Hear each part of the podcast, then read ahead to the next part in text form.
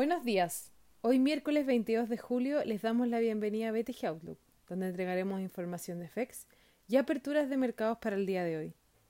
El tipo de cambio abre por sobre el cierre de ayer en 773,50, con los mercados con retornos negativos.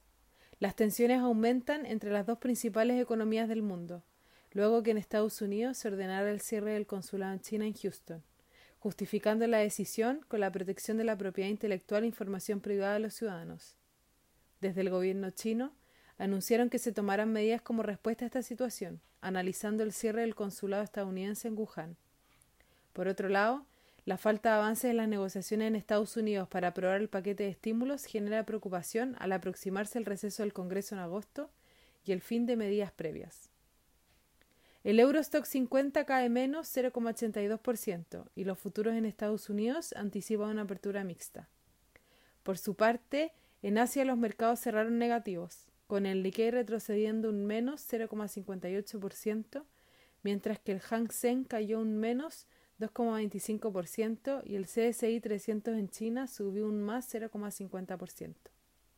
Los commodities transan negativos, con el cobre retrocediendo un menos 1,19% y el petróleo WTI un menos 1,26%.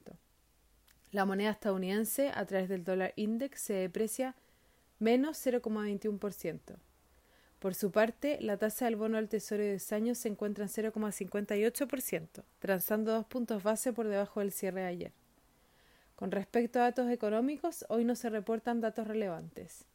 Y en cuanto a los técnicos, el tipo de cambio opera en 769,50 hasta ahora, con las monedas de la región apreciándose y el cobre negativo. En cuanto a los técnicos, las principales resistencias están en 775 y luego en 780. Por su parte, a la baja, los principales soportes están en 767 y luego 760. Muchas gracias por habernos escuchado el día de hoy. Los esperamos mañana en la próxima edición.